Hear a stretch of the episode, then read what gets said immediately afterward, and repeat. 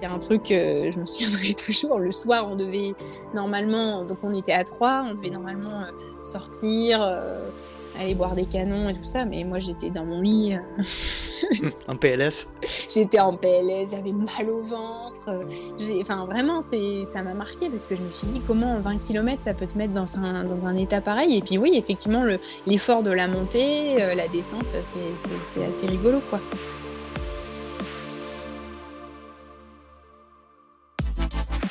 Salut à toutes et à tous et je vous souhaite la bienvenue dans un nouveau numéro du Let's Ride Podcast, le podcast consacré 100% à la pratique et à la communauté du trail running. Avant de passer à la présentation de notre invité et eux du jour, je souhaitais vous faire de nouveau passer quelques petits messages. Tout d'abord, je souhaite faire un petit coucou à nos deux nouveaux arrivants dans la communauté des Patreons. Je vous rappelle, une communauté de passionnés avec laquelle nous échangeons et nous partageons par différents moyens. Donc je salue dans un premier temps Thomas Pigois qui est également mon tuteur de stage en BPGEPS et qui nous a rejoint tout récemment. Donc je le remercie et le salue. Et je remercie aussi Jean-Baptiste Lalard, Jean-Baptiste qui fait partie lui aussi de la communauté des Patreons.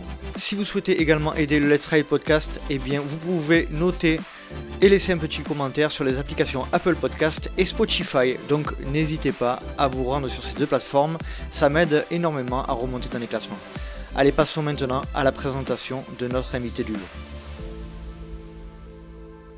Dans cet épisode, je reçois une traileuse et ultra traileuse élite, médecin de profession qui s'est mise à la discipline la plus stylée de l'univers aux alentours de 2013-2014 avec son compagnon pour se vider la tête après de longues gardes d'hôpital. Elle intensifie sa pratique en 2016 et marque les esprits en terminant 3 du marathon du Mont Blanc sur le format 80 km en 2018. S'ensuit quelques magnifiques performances comme une victoire sur la Maxi Race en 2019 et une deuxième place sur le Grand Raid de la Réunion la même année. Elle remporte également très récemment le Mute format 85 et termine à une splendide quatrième place lors du dernier UTMB. Nous évoquerons son histoire de vie, de sport et de trail, la vision de sa pratique et son point de vue sur l'annulation des qualifications au championnat du monde de trail sur les passerelles de Monténard. J'espère que vous apprécierez cet épisode. Je ne souhaite pas vous faire patienter plus longtemps. Voici ma conversation avec Marion Delépierre.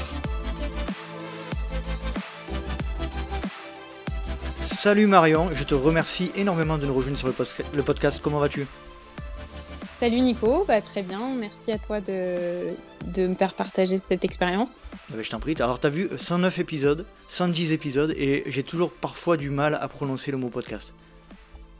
Ouais, bah ça va venir, c'est comme il y a Ça certains mots, venir. comme anticonstitutionnellement, c'est toujours compliqué clair. à dire. C'est clair. Ah, souvent, quand je parle du podcast, euh, les gens ne, ne- ne savent pas le prononcer, mais ça, ça vient petit à petit. On, on rentre dans les mœurs, euh, le média rentre dans les mœurs. Euh, Marion, dans un premier temps, je tenais à saluer Marie Goncalves et Aurélie Toquet qui, m'ont soufflé ton, ton nom pour apparaître dans le podcast. Bon, bien évidemment, je connaissais ton nom, hein, puisque je m'intéresse de près à, à l'actualité du trail. Mais malgré tout, pour ceux qui ne te connaissent pas, est-ce que tu pourrais te présenter en quelques mots? D'abord, je dis bonjour à Marie et Aurélie. Euh, salut les filles. Euh, bah, bonjour à tous. Euh, me présenter, donc Marion Delépierre, j'ai 34 ans. Je suis lyonnaise euh, d'adoption depuis, ça va faire 9, bientôt 10 ans. J'ai migré à Lyon pour, euh, pour mon internat de médecine et euh, je suis jamais remontée euh, à Lille parce que je suis lilloise de native Lilloise. de, de- Voilà, exactement. du Nord, je suis une ch'ti. un, un pays de trail Euh, comme on, s'amuse souvent Ah à le dire avec Michael, du, un fidèle Patreon qui est lui aussi de Lille, un- une, une vraie terre Ouais. de trail. Ouais, bah, je, je courais pas à l'époque, mais euh, en tout cas, bah, il y a quand même pas mal de, de, de Lillois. Il y a Élise Mm. Delannoy aussi qui vient, de, qui vient du Nord. Donc, euh, il y a les, il y a les terrils hein, euh, dans le Nord quand même, donc euh, c'est pas rien. Donc, Non, non, je plaisante, mais super- c'est une, belle- une belle région et il y a plein de, de- de très bons trailers sur, cette, sur cette région de la France. Ouais, ouais, non, ça, franchement, c'est une. Les gens sont très gentils, c'est Mm. vraiment une super belle région, quoi. C'était par, par choix que qu'avec mon, mon conjoint, on a quitté l'île parce qu'on s'est dit que si on bougeait pas pour, euh, pour l'internat, on bougerait euh, jamais. Mhm. Donc c'était vraiment l'occasion euh, à ce moment-là de, de quitter l'île et d'aller découvrir un petit peu, un petit peu ailleurs et de se rapprocher un peu des, des montagnes. Donc le choix s'est fait sur, sur Lyon à l'époque, quoi. D'accord, très bien. Voilà, donc euh, maintenant euh, je suis à Lyon, enfin plus exactement dans les, dans les Monts d'Or. Maintenant ça Mhm. fait deux ans que j'ai quitté le centre euh, le, centre de Lyon, qu'on a quitté le centre de Lyon et on est vraiment très très bien là où on est pour le moment. Bon, voilà. Tu, on reviendra un petit peu sur ton, ton activité professionnelle hein, plus tard, mais moi, tu sais, puisque tu m'as dit que tu écoutais, que tu avais écouté quelques-uns des épisodes, et ça, ça me fait bien plaisir. Tu sais que j'aime bien commencer par l'enfance, moi. C'est euh, quelque chose que, qui, me, qui me plaît beaucoup, euh, parce que pour savoir où on va et avec qui je parle, euh, j'aime bien savoir d'où la personne vient. Est-ce que tu peux nous présenter un petit peu l'environnement le, dans lequel tu as grandi, familial, sportif? Eh ben écoute, moi rien de d'atypique. Hein. voilà, je suis je suis née dans, dans, le nord de la France. J'ai grandi parmi trois grands frères et une petite sœur, mes parents. Euh, voilà, bon, il y avait la culture du sport de par, euh, de par mes grands frères, de par mon père aussi qui, qui a beaucoup pratiqué, donc c'était plus euh, le foot. Mhm. moi, de mon côté, c'est vrai que j'ai pratiqué la danse classique, tu vois, donc jusqu'à l'âge de 12 ans. à raison d'une fois par semaine, donc pas voilà. Ouais, c'était pas, c'était pas ouf au niveau du sport du coup C'était pas les sports euh, d'endurance, euh, voilà, c'était, euh, il n'y avait pas un attrait mmh plus que ça. du fait aussi, bah, tu vois, quand je pense quand tu habites pas proche des montagnes, quand tu habites en ville, voilà, mais mes parents, on avait plutôt le, la culture de, de, la mer, de la, de la voile. J'ai fait pas mal de voile en étant petite. j'ai un de mes frères qui était moniteur de voile aussi, donc j'ai pas mal touché à, au kata, au dériveur, euh, enfin planche à voile, euh, voilà, plutôt attiré vers les sports euh, plutôt nautiques. On n'allait pas faire de randonnée l'été quand on était en vacances, quoi. On n'était pas du tout axé, axé montagne, mais plutôt plutôt aspect l'aspect maritime. Et puis après, je me suis mis, j'ai été en club de natation. à partir de l'âge de 12 ans, c'est là que le sport d'endurance commence à faire un petit peu son entrée, parce que ça mmh m'a fait un peu bizarre quand j'ai attaqué ce sport, moi qui étais dans un sport plutôt artistique, tu vois, la danse classique, quoi. Et là, débarquer euh, dans un sport euh, euh, où j'y allais au début une à deux fois par semaine, mais c'était super dur, quoi, parce que nager pendant une heure, enfin, tu vois, faire des, des, efforts un peu longs comme ça, j'avais pas forcément le l'habitude. J'ai été poussée énormément par mon grand-père et par mon père pour pratiquer la natation, mmh parce que j'avais des soi-disant des, voilà, des prédispositions quand j'étais, quand j'étais gosse à nager. Donc, euh, ils se sont dit, il faut, faut l'inscrire euh, dans un club de natation. Et voilà, c'est là qu'est venue euh, la passion pour, pour la nage, en tout cas. Enfin, moi, ça m'a vraiment beaucoup plu. J'ai pratiqué jusque l'âge de, on va dire, une dizaine d'années, quoi. à raison, voilà, j'ai commencé tout doucement, une à deux séances par semaine. Et puis tu as pratiqué, je te coupe, mais tu as pratiqué une dizaine d'années ou jusqu'à dix ans? Une dizaine d'années. Euh, après tu vois, j'ai attaqué à, 12 hmm. ans et puis après, euh, et après bon, j'ai été un petit peu coupée dans mon élan par la première année de médecine et mhm. ça a un peu changé les choses euh, après ça, mais on va dire que jusqu'à l'âge de 18 ans, je, nageais et à Tourcoing puis à, puis à Lille et voilà, j'ai vraiment baigné, enfin, c'est le cas de le dire, dans ce milieu-là parce que j'ai pas fait, tu vois, j'étais pas une touche à tout, j'ai pas fait plein de d'activités euh, sportives, euh, comme je peux voir de temps en temps avec des gamins que je suis euh, au cabinet qui font mmh. du foot, du basket, du voilà, j'étais mono enfin monoactivité monosport, ça, mmh. voilà, monoactivité et puis ça m'a vite pris du temps de, de nager, c'est un sport qui est quand même assez enfin voilà, chronophage avec les l'école et tout ça, j'y allais j'y suis rapidement allée tous les jours et du coup ça laissait quand même pas de place à, autre chose quoi. Donc euh, tu étais à un niveau de pratique euh, euh, avancé ou c'était juste du récréatif? C'est vite devenu à viser compétition et performance quand même assez rapidement. Bah, j'ai pris le chemin de la compétition un à deux ans mais après mes débuts quoi en fait hein, c'est assez vite euh, vite venu et j'ai beaucoup aimé euh, cet aspect compétition dès le début. Mhm. j'adorais euh, voilà partir en compète avec avec les copains nager passer un week-end entier enfermé dans une piscine. C'était c'était pas mal et, et voilà l'aspect compétition est vraiment venu assez rapidement et ça m'a beaucoup plu et du coup au niveau tu vois niveau national. Ah ouais mes meilleurs euh, résultats, euh, bah, quand j'ai 18 ans, avant de rentrer en fac de médecine, j'ai fait vice-championne de France euh, sur 50 et 100 mètres. Ah oui. J'étais junior en fait. Ah oui, vice-championne de France junior de, de, de enfin, on va, on va, appeler ça en sprint. sprint quoi, hein. Ouais, ouais, ouais.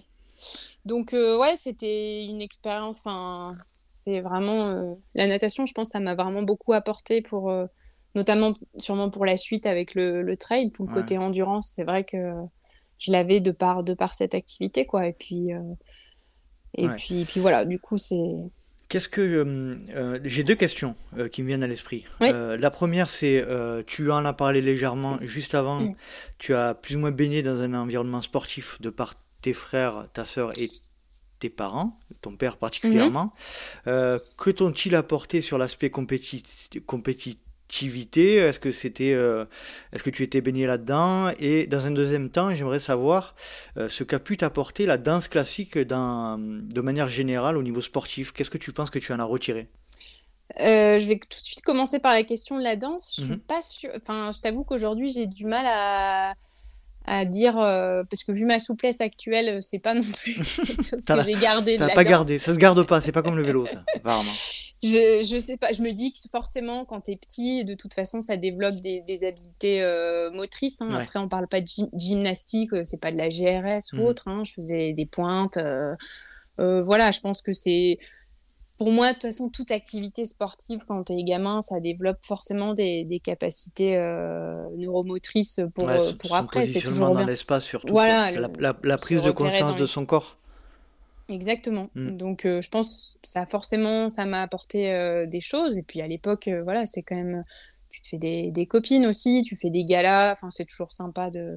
Mais pour moi, c'est diamétralement opposé à, à, la pratique du trail mm-hmm. aujourd'hui, quoi.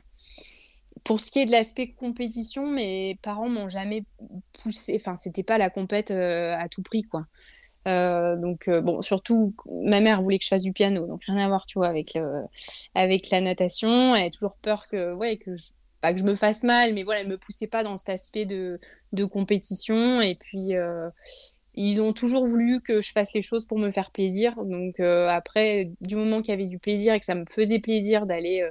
m'enfermer dans une piscine tout un week-end ou partir en stage de natation, bah, ils me suivaient en fait. Ils m'ont toujours encouragé Ils m'ont pas non plus. Euh, j'ai jamais été forcée ou voilà, j'ai toujours fait les choses euh, euh, parce qu'elles me faisaient plaisir, quoi. Et ça, c'est.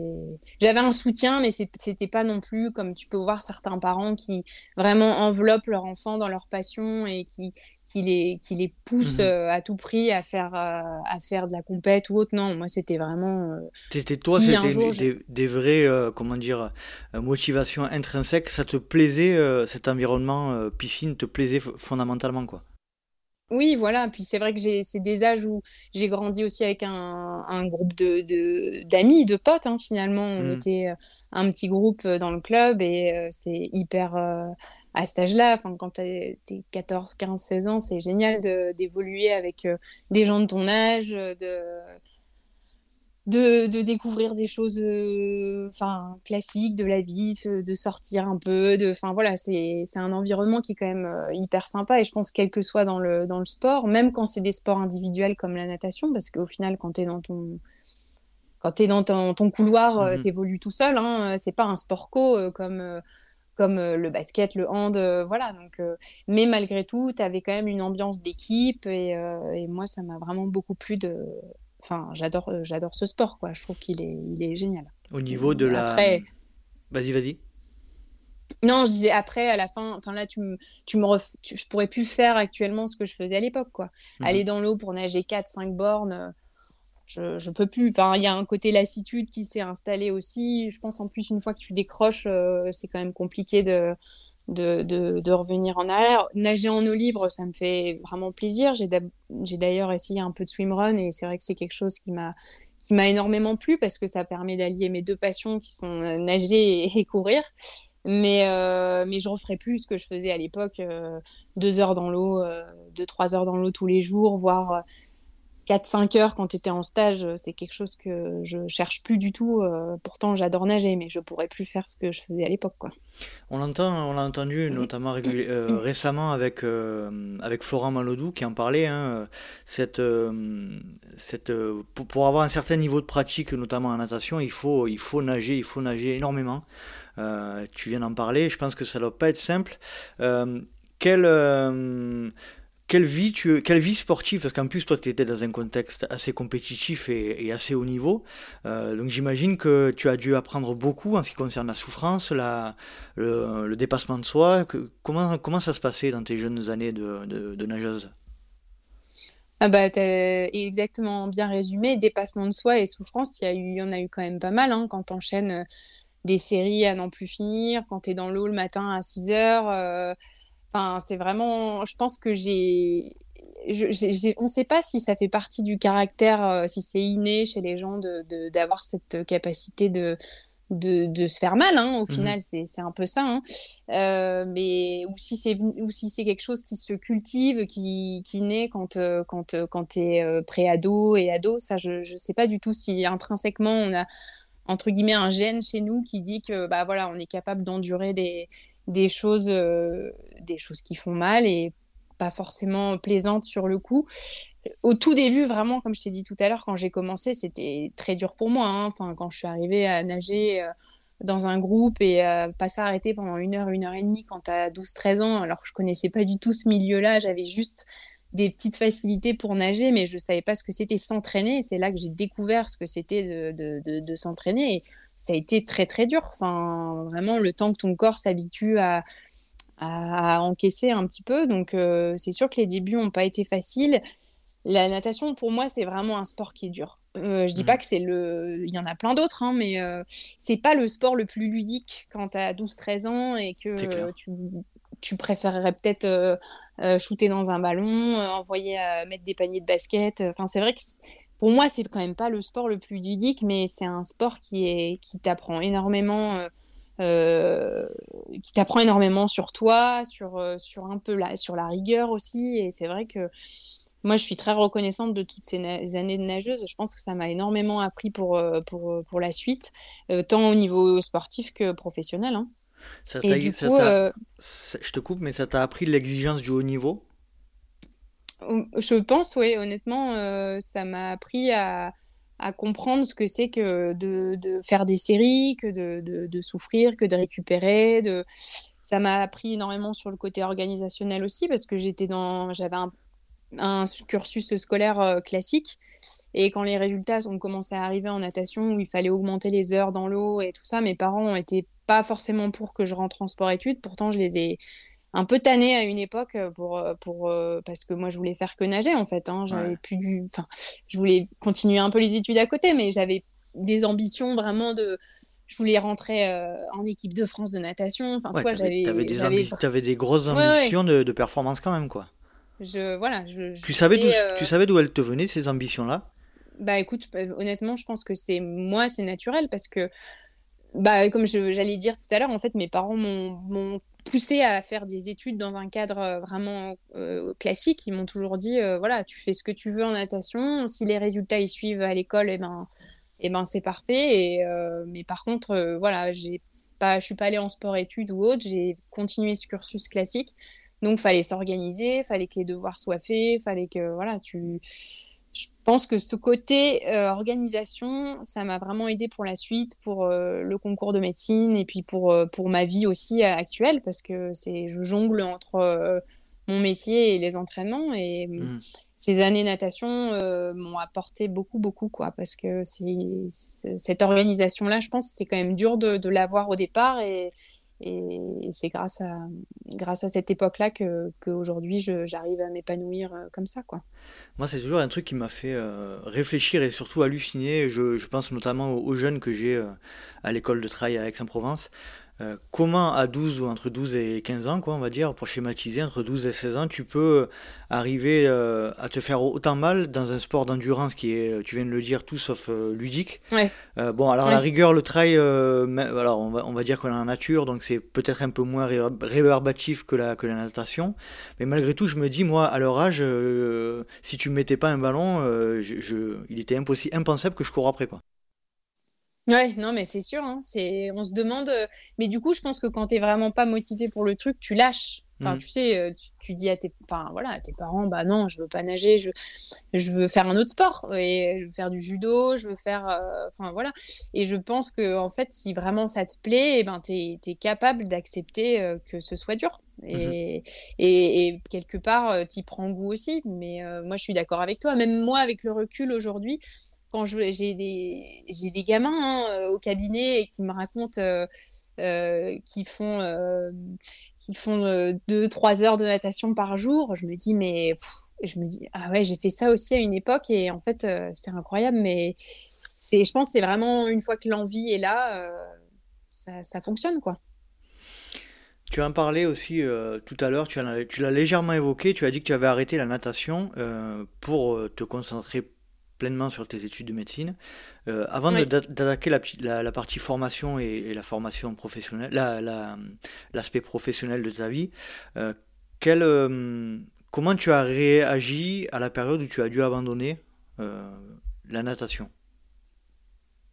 Le c'est très mal enfin, ça a été très compliqué. Quand je suis partie en première année pour préparer le concours de médecine où je suis passée de six entraînements semaine à un seul par semaine en me disant que je laissais un peu tout de côté. Mmh J'avais fait des super résultats euh, l'année de ma terminale et euh, ouais, ça a été compliqué et, au début, je m'y opposais vraiment. Enfin, je savais que je voulais faire médecine, mais je voulais pas passer par médecine. Enfin, c'était c'était très compliqué. Et là, mes parents m'ont dit non, euh, il faut, enfin, fais médecine, euh, donne-toi les moyens pour, euh, pour y arriver en un an, pour essayer de ne pas repiquer. Et, euh, et c'est ce que j'ai fait en fait. J'ai tout mis de côté, j'ai beaucoup sacrifié sur cette première année pour la faire qu'en une seule une fois et pas, pas avoir repiqué. Donc sacrifier entre guillemets la natation pendant un an pour pouvoir y retourner après. Mais sur le coup, ça a été difficile à accepter. En fait, je me suis sentie un peu en sevrage, tu vois, mmh les, les premiers temps, euh, je, voulais lutter en fait. Les, je pensais pouvoir aller m'entraîner à 6 heures du matin avant d'aller euh, en amphi. Euh, enfin, j'ai essayé des trucs parce que le club dans lequel j'étais à l'époque proposait aussi des créneaux à, de 6h30 à 8h.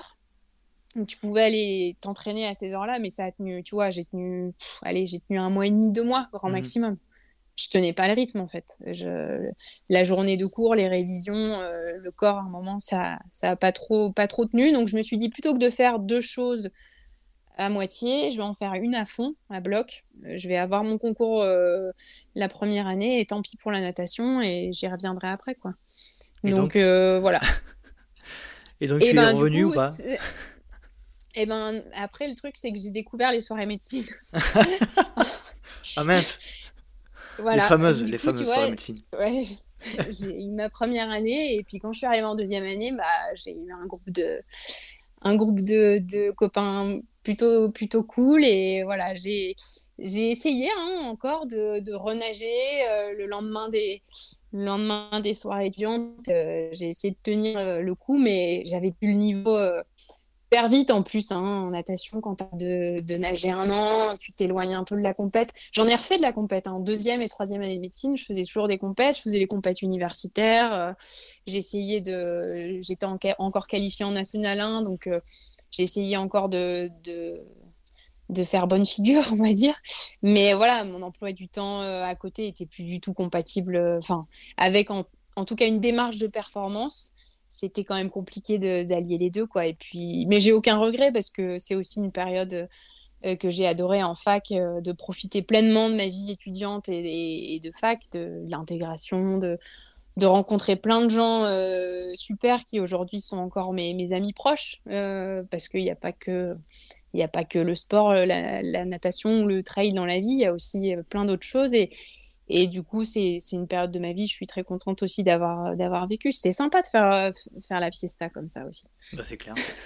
Et justement, puisque tu en parles, faire la fiesta, ça n'a pas été que ça, hein, j'imagine, tes études de médecine. Est-ce que tu peux préciser un petit peu euh, cette période-là, la, formation, euh, enfin la fac de médecine et puis euh, ta spécialisation? Et ce que tu fais aujourd'hui en, tant que, en tant que médecin Dans quelle spécialité tu, tu officies? Oui, du coup, j'ai fait six ans de. Donc, tu as le premier bloc, en fait, les six premières années où tu as, l'externat. Mhm. Donc là, j'étais à, Lille. Et en fait, tu as le concours de première année, mais tu as aussi un concours en sixième année euh, qui clôture euh, et qui va déterminer ta spécialité et ta ville. Donc, donc au bout de cette sixième année, en fait, le choix s'est quand même porté sur médecine générale, avec quand même une hésitation pour l'anesthésie réanimation, mais j'ai j'ai opté pour la médecine générale parce que je savais que je voulais être euh, dans le milieu du sport et que soit il fallait faire euh, médecine physique et réadaptation mmh ou rhumatologie, ou alors tu pouvais faire médecin, du euh, médecin généraliste et après te former pour être médecin du sport. Donc anesthésie réa, je l'avais pas dans toutes les villes que je souhaitais. Puis aussi, il faut dire ce qui est, on était quand même deux à choisir. Enfin, on était, j'étais en couple déjà avec mmh Nico à cette époque, donc euh, on était aussi deux à choisir, donc il fallait que le choix quand même convienne euh, aussi à tous les deux. Il y avait cette envie de bouger, mais où et avec quelle spécialité Donc euh, on a choisi aussi un petit peu, un petit peu à deux. Et puis du coup, je suis restée sur médecine générale à Lyon. Et, et après, j'ai fait un cursus d'un mon internat à Lyon. Donc tu sais, tu alternes entre les cours à la fac et, et les stages hospitaliers. Mmh où tu passes, euh, voilà, tu passes aux urgences, tu passes en cabinet de ville, tu passes dans les services, euh, euh, la neurologie, la rhumato, enfin différents services hospitaliers pour te former. Et une fois que j'ai fini, tu passes ta thèse. Donc ça, c'était en 2015. J'ai passé ma thèse en 2015 et après, j'ai remplacé pendant plusieurs plusieurs mois, voire années, pendant 2-3 ans. J'ai même bossé à la montagne l'hiver. J'ai fait deux saisons euh, en station de ski. Ah oui. Ouais. belle bah, belle expérience à mon avis ça. Ouais, c'était c'était top, ouais, parce que justement, je savais que je voulais être médecin du sport et du coup, quoi de mieux pour faire de la traumato que d'aller ah bah là, oui. Hein.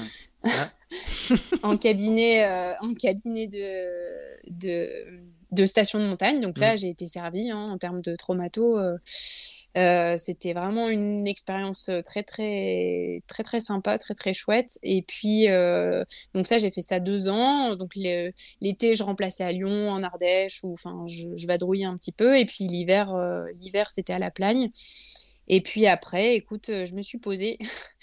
j'ai choisi, je me suis installée à Lyon au centre de médecine du sport de Lyon-Gerland. D'accord.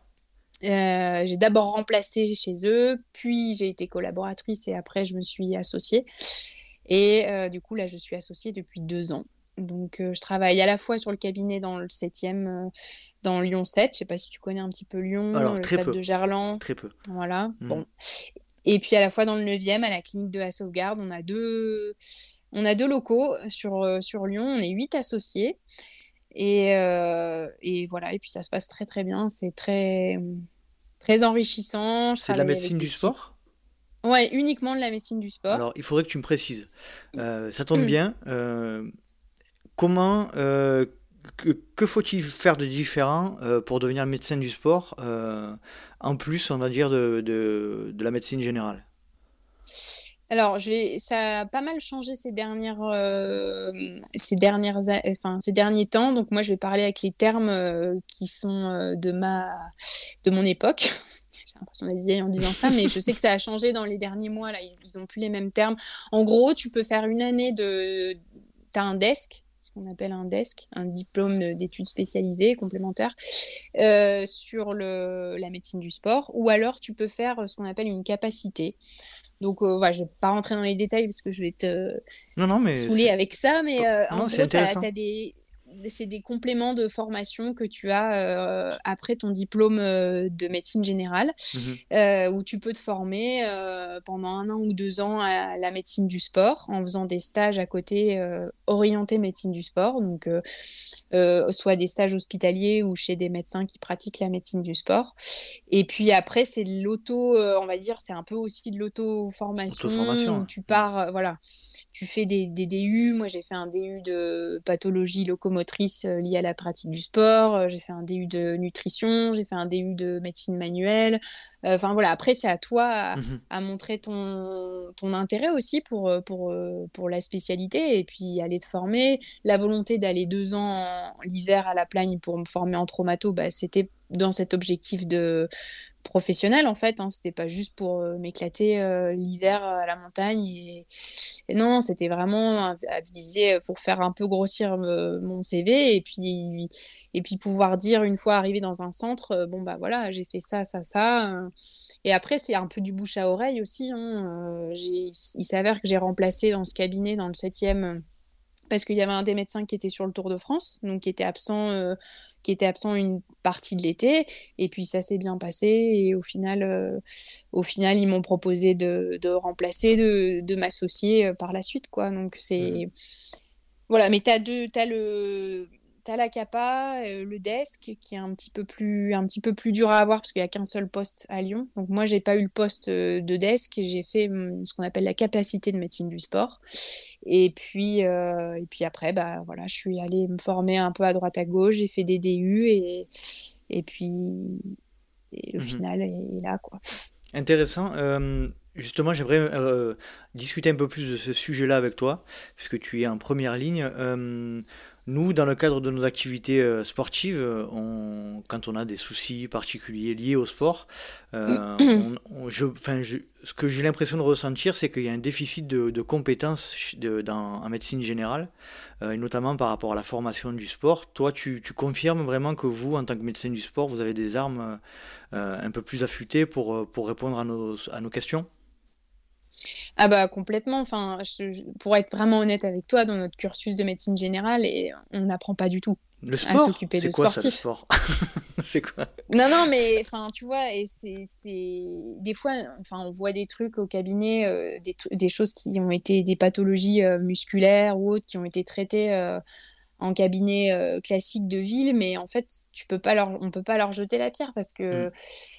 Parce que parce qu'on n'a pas cette formation-là quand on est quand on est jeune médecin. On n'a mmh pas cette formation-là à la fac de d'examiner euh, correctement une épaule, un genou. Euh, et du coup, bah, du coup, c'est quelque chose qui est sous-enseigné quand même. Et alors, de temps en temps, on a quand même des. Enfin, là, je vois au cabinet, on a souvent des, des stagiaires, tu vois, de, de médecine générale qui viennent essayer de se former. Euh, avec, euh, avec nous pour, euh, pour justement mieux examiner euh, une épaule, une cheville, un genou et, et, être un petit peu sensibilisé à la médecine du sport. Donc ça, c'est top en fait, mais ça, ça part d'une base de volontariat et d'intérêt individuel en fait. C'est l'étudiant qui s'est dit, bah voilà, j'ai l'occasion un jour par semaine d'aller voir comment comment on pratique la médecine du sport et, c'est de la motivation personnelle en fait. Après, t'es pas obligé d'aller voir euh, comment ça se passe dans un cabinet de médecine du sport.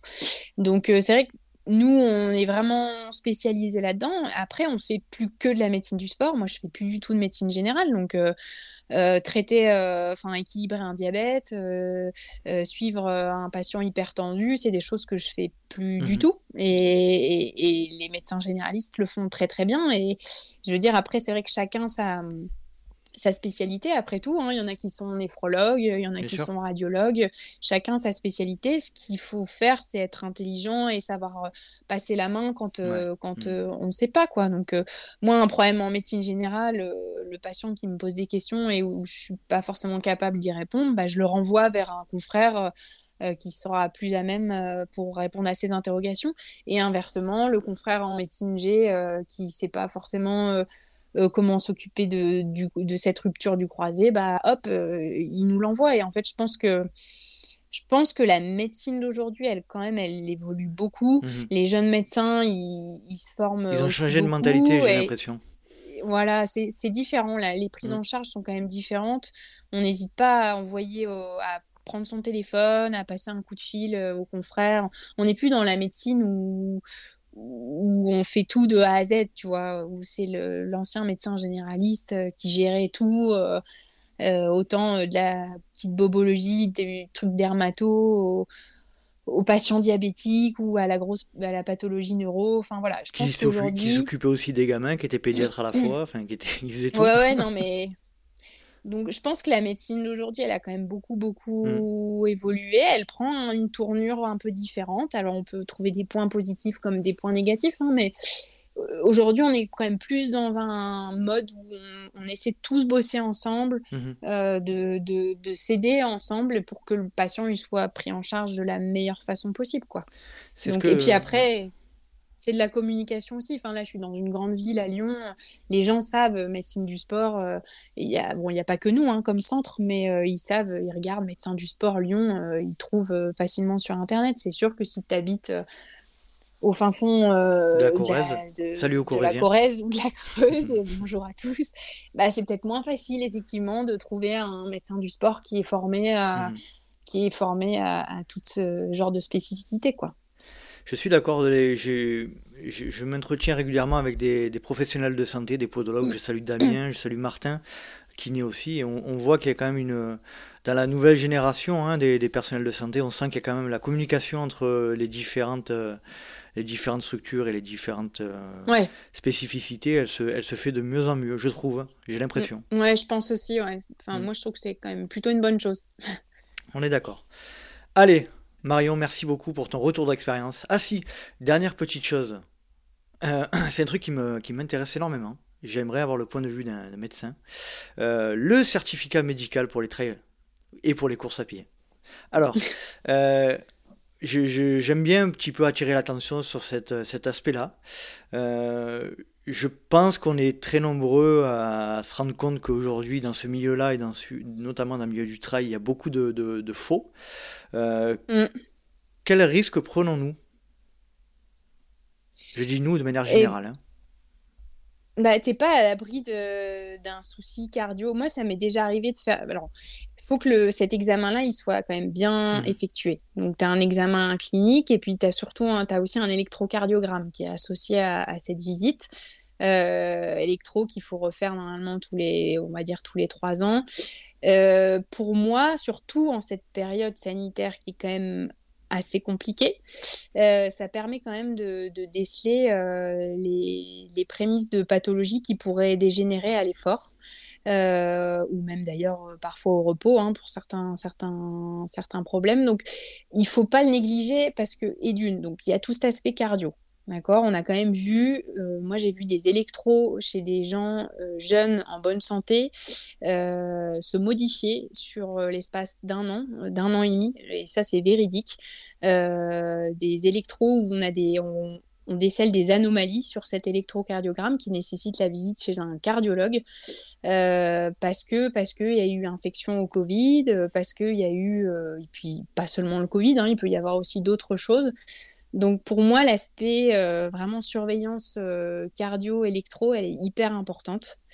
Et puis après, c'est aussi, enfin pour moi, c'est aussi l'occasion de refaire le point avec le sportif, hein, tu vois, euh, de refaire le point sur, sur la globalité, alors avec l'examen physique, mais aussi, par exemple, chez une femme, et j'attire un peu ton attention là-dessus, mais en fait, il y a beaucoup, beaucoup de, troubles du cycle, il y a beaucoup mhm. de troubles du comportement alimentaire dans tous ces sports d'endurance. On en parlait avec et... Elise, euh, je sais pas si tu l'as entendu, l'épisode sur le syndrome Redes. Ouais, je l'ai entendu, il était mhm. très bien. Ouais, ouais, ouais. c'est très, très bien qu'elle en parle. Mhm. Il faut en parler, et du coup, enfin, tu vois, c'est des questions toutes bêtes, mais euh, euh, est-ce que, est que tu as tes règles? Combien elles durent? Combien dure un cycle? Est-ce que tu as des fuites urinaires? Enfin, c'est des questions qui peuvent paraître toutes bêtes, mais en fait, qui sont hyper importantes à poser et spontanément, là je parle pour les femmes parce que c'est un peu mon quelque chose qui me tient beaucoup à cœur, c'est mmh que les femmes dans le sport d'endurance, il faut qu'il y en ait plus, mais il faut que ce soit fait en bonne, euh, dans de bonnes conditions et avec une intégrité euh, physique et psychologique. Et du coup, c'est vrai que ce certificat médical, il cherche, enfin, il permet quand même de refaire le point sur pas mal de petites choses, sur l'alimentation, sur, euh, sur l'aspect, l'aspect gynécologique, sur l'aspect euh, le poids, tout simplement. Voilà, on se pèse, euh, on regarde comment ça a évolué en un an. Et c'est des petites choses qu'on ne voit pas forcément en n'étant pas, de, pas du milieu, mais qui pour nous sont vraiment très très importantes. Quoi. On fait le point sur l'entraînement, sur euh, est-ce qu'il prend des compléments alimentaires ou pas, est-ce que comment se passe le sommeil. on a des questionnaires aussi à la recherche de, de signes de surentraînement. Donc il y a l'aspect cardio. je te coupe, mais tu, tu parles uniquement enfin, de, de, votre point de vue. Je pense que dans un cadre de médecine générale, on ne va pas aussi loin dans la, dans la, dans l'analyse lors du certificat médical. Oui, bah, sûrement. Et d'ailleurs, euh, c'est une petite, ça me permet de te dire une petite anecdote. Ça m'arrive en fin de consultation. Euh, donc, euh, je sais pas, le, le, patient il vient pour une, cheville, voilà. Hop, il vient pour sa cheville et tout. Je fais On examine la cheville, je lui dis ah bah je pense que c'est ça et ça. Il se réinstalle derrière le bureau et puis il me dit ah au fait euh, vous, pouvez me signer mon certificat pour la course du sanglier la semaine prochaine, ou demain là, tu vois, il te prend un peu à court là à la fin de la consulte et là moi je dis bah je suis désolée, c'est pas possible en fait. Et là, euh, souvent, il y en a, ils font une mine un peu déconfite en se disant, ils comprennent pas, tu vois, mais mon médecin, il me le fait. Ouais, mais en fait, non, moi, je signe pas un certificat qui, un, engage ma responsabilité. Euh, en deux minutes euh, sur un bord de table, alors que je t'ai pas fait un examen cardiopulmonaire, j'ai pas mis une main sur ton ventre, je t'ai pas, enfin, peser, c'est accessoire, mais en fait, non, les certificats, vraiment, nous, on, prend 20-25 minutes pour les faire.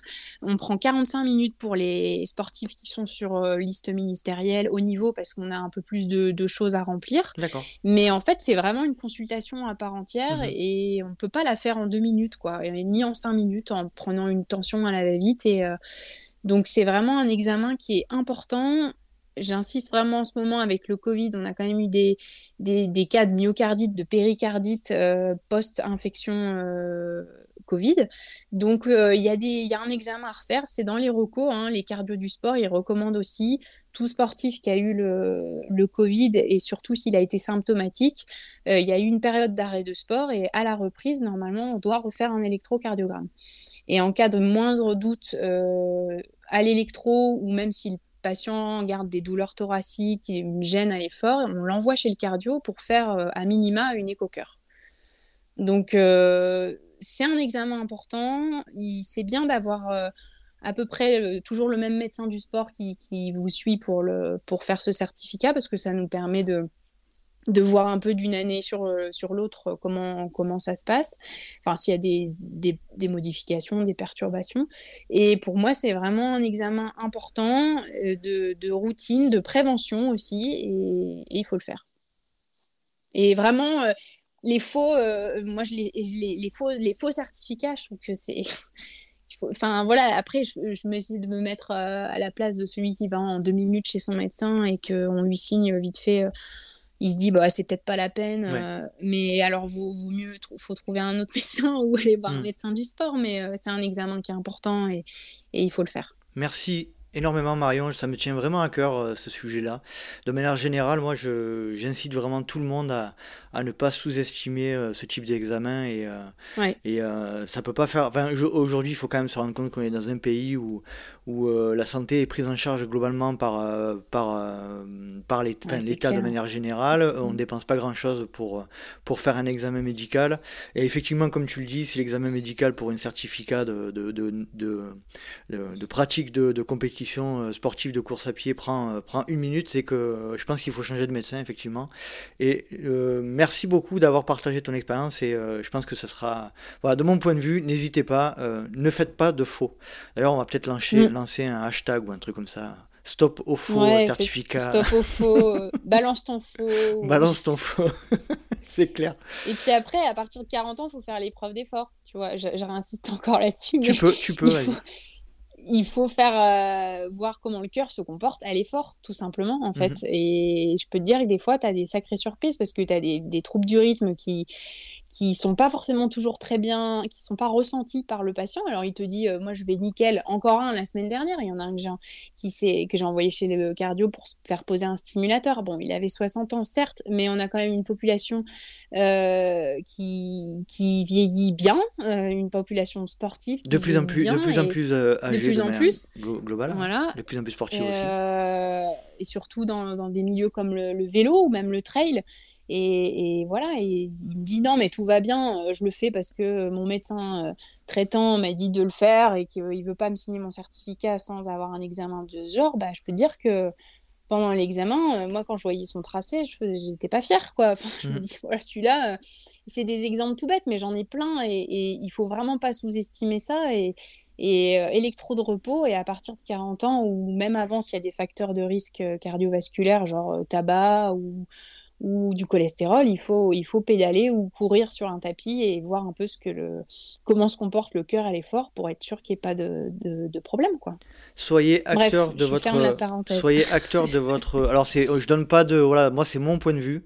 mais soyez acteurs de votre propre santé. C'est nous d'abord qui, qui, qui, faisons en sorte que on soit vigilant à, nos propres voilà, à nos propres capacités. On a, c'est nous qui décidons. Voilà. Si on, si on demande des certificats médicaux, c'est pas pour emmerder le monde, c'est vraiment pour mm. euh, voilà que ce soit le plus, euh, la, pratique sportive soit faite de la manière la plus sereine et la plus euh, intelligente possible. Exactement. Allez, on va parler. Merci beaucoup hein, pour, pour, ton retour là-dessus. C'était très intéressant. on va parler de trail, parce que le, le Trail Podcast, c'est un podcast de trail, donc on va en parler un petit peu. Est-ce que tu peux nous évoquer le moment de ta rencontre avec le trail? Le moment de ma rencontre avec le trail, euh, ben, c'est en arrivant à Lyon. Euh, j'ai fait un trail euh, avec mon copain et mon meilleur pote. on est allé à Beaunieu faire un trail nocturne. Oh, Alors, on me demande pas. ouais, parce que mon pote là, Olivier, il est, il est de ce coin-là. Mhm. Et en fait, on courait une fois par semaine, là, tu vois, sur les quais de Rhône. Et puis un jour, il me dit Non, mais il y a un trail à Beaunieu, euh, c'est de nuit, euh, ça va être super sympa. Euh, tu veux pas qu'on y aille Et voilà, c'est parti de là. On est partis tous les trois et, équipés comme comme rien du tout, j'ai envie de te dire, avec nos, nos, chaussures de ville. Enfin, c'était, c'était un sketch, ce truc. Et la nuit, on n'avait pas de frontale. Enfin, si on avait trouvé des petites frontales. Quand tu vois comment on est équipé maintenant et comment on a démarré, c'est, assez risible. Et on s'est éclaté. C'était un 20 bornes de nuit et j'ai trouvé ça super sympa. Euh, et c'est parti de là en fait. Tu courais avant pour te préparer en natation ou de manière générale, tu... c'est arrivé de courir? En tout début de saison, on faisait quelques tours de stade euh, à côté de la, cette chère piscine Max Dormois à Lille. T'as un, un, stade euh, à, côté et puis on courait un petit peu. Donc moi, c'est quelque chose qui, que j'aimais bien. Euh, mes frères, mon père courait aussi, donc euh, euh, de temps en temps, j'essayais de les accompagner pour, pour 4-5 km, histoire d'être de, d'être un petit peu avec eux. Mais c'est vrai que la, course a vraiment commencé en arrivant à Lyon, parce que j'avais malheureusement pas des horaires très faciles, donc pour aller à la piscine, parce que j'ai quand même voulu continuer à, à courir, et ben c'était un petit peu un petit peu compliqué avec les horaires de de, l'internat. Et du coup, c'est là où, voilà, où je me suis mise à courir. Euh, mon, mon conjoint courait quand même euh, pas mal. Euh, tu vois, il faisait des 10, des semi. donc, il m'a inscrit à mon premier 10 km. Je me suis dit, mais oh là là, mais je vais jamais réussir à, faire 10 km. Quoi. J'ai angoissé comme pas possible pour, à l'idée de courir un 10 km un jour. Et en fait, c'est rigolo avec le recul maintenant parce que parce que quand on sait la suite, c'est assez drôle. Donc voilà, c'est parti vraiment la rencontre avec le trail, c'était euh, cette année-là, 2013 euh, de mémoire, où, euh, où on s'est inscrit au trail nocturne de Beaunieu et ça a été un peu le, le, coup de cœur ce, trail et je me suis dit, il bah, faut en faire d'autres. Et tu disais au tout début de l'épisode que avais, tu n'avais pas de... Tu, tu, partais pas en vacances en rando, tout ça. Donc, en gros, en 2013, tu n'avais toujours pas d'expérience de, de la montagne ou enfin, de, manière générale, cet, cet environnement-là, quoi je connaissais pas le D+, tu vois. Cette, ce beau D+. Des plus et des moins aussi. Et des moins surtout, le des moins. parce que le, ce fameux trail de, de Beaunieu, là, c'était 20 bornes, mais moi j'ai fini complètement en vrac. Hein. Enfin, mm. J'avais hyper mal, en plus j'ai chuté dans la descente. Enfin, c'est un truc, que je me souviendrai toujours. Le soir, on devait normalement, donc on était à trois, on devait normalement euh, sortir, euh, aller boire des canons et tout ça, mais moi j'étais dans mon lit. Euh, en PLS J'étais en PLS, j'avais mal au ventre. Enfin, vraiment, ça m'a marqué parce que je me suis dit comment 20 km ça peut te mettre dans un, dans un état pareil? Et puis, oui, effectivement, l'effort de la montée, la descente, c'est assez rigolo. quoi. Donc, non, c'est vrai que le, le, milieu, la montagne, j'ai vraiment découvert en arrivant sur Lyon je connaissais euh, le ski, tu vois, le ski alpin en mhm. tant que euh, lilloise, euh, on allait une à deux fois par an au ski. C'était l'expédition de 10 heures pour aller, pour aller skier. Le, début, le c'était un télésiège ou un tire-face, quoi. C'est ça, exactement. Et écoute, le trail, c'était une belle découverte parce que vraiment, magnifique. Et puis, un des premiers trails vraiment montagne que j'ai pu faire, euh, c'était le trail de Sercheux, tu vois. Ah, ouais. ah oui. 2014, 2014, il me semble, ouais. J'ai fait le grand tour des Cerces. Ouais, ouais, je l'ai fait aussi. Rien, rien, de, rien que t'as dit le grand tour des cerfs, j'ai mal au quadri déjà là. Rien que d'y penser. Ah ouais, bah ouais, ouais. C'était magnifique, c'était superbe. Ah, J'ai fini un peu blessée, mais c'était là vraiment la rencontre avec le trail et les montagnes et tout, c'était top quoi. Ouais, c'était top. C'est, je crois qu'on peut difficilement faire, en termes de ratio dénivelé distance, on peut difficilement faire plus que 54 000, je crois c'était. Un truc comme ça. Il pique, hein? Il pique, il pique. Il pique très très fort. J'ai souvenir d'un tard aussi, le trail des aiguilles rouges, j'ai dû le faire peut-être un an après, il faudrait. Je, je t'avoue, j'ai pas toutes les dates en tête, mais 2014 euh, ou 2015, ça aussi, il pique hein, en termes de, de kilomètres euh, des plus. Mhm. c'est bah, ça, c'est 50 bornes et 4000, quoi, à peu près. Hein, à l'époque, c'était ça.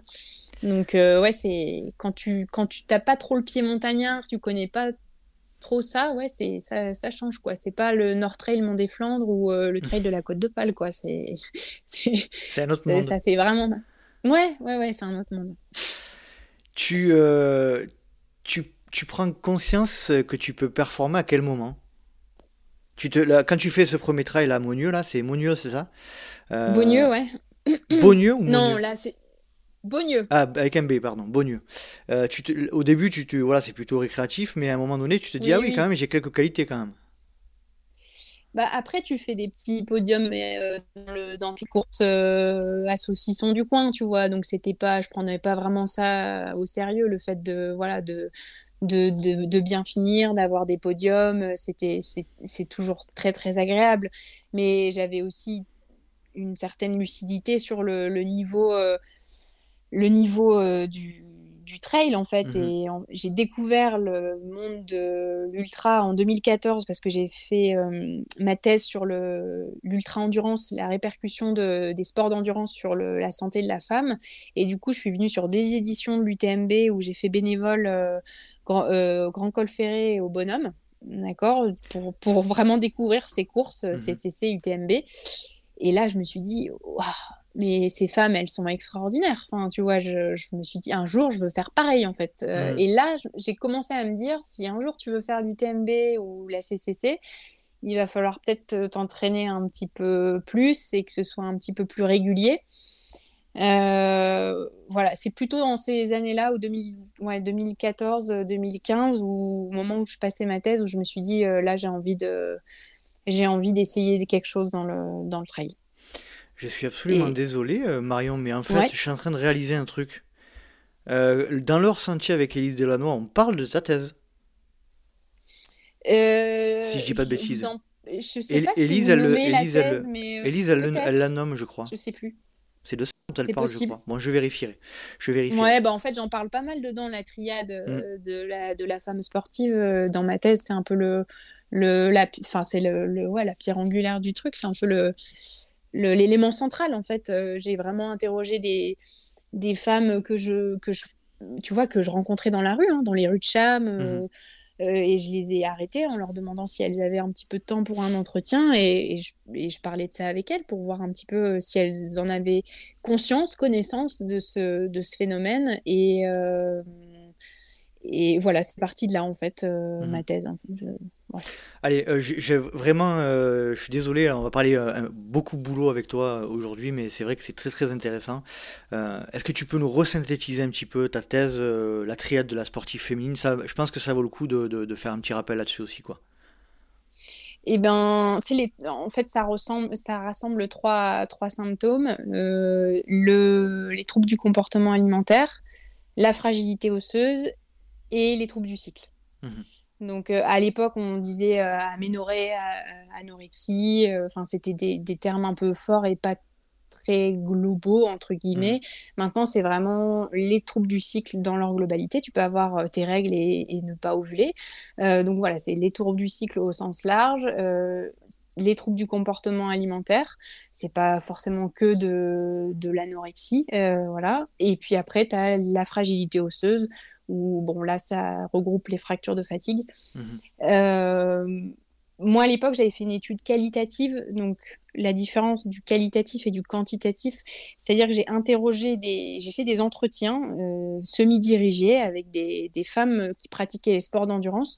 Donc il y a eu beaucoup de trail, enfin d'ultra trail, mais j'ai aussi euh, interrogé, tu vois, des gymnastes par exemple, ou euh, j'avais une, une cycliste aussi pour savoir un petit peu si elles étaient sujettes à ce genre de troubles et si elles pouvaient l'expliquer, si elles en avaient connaissance, si elles étaient suivies.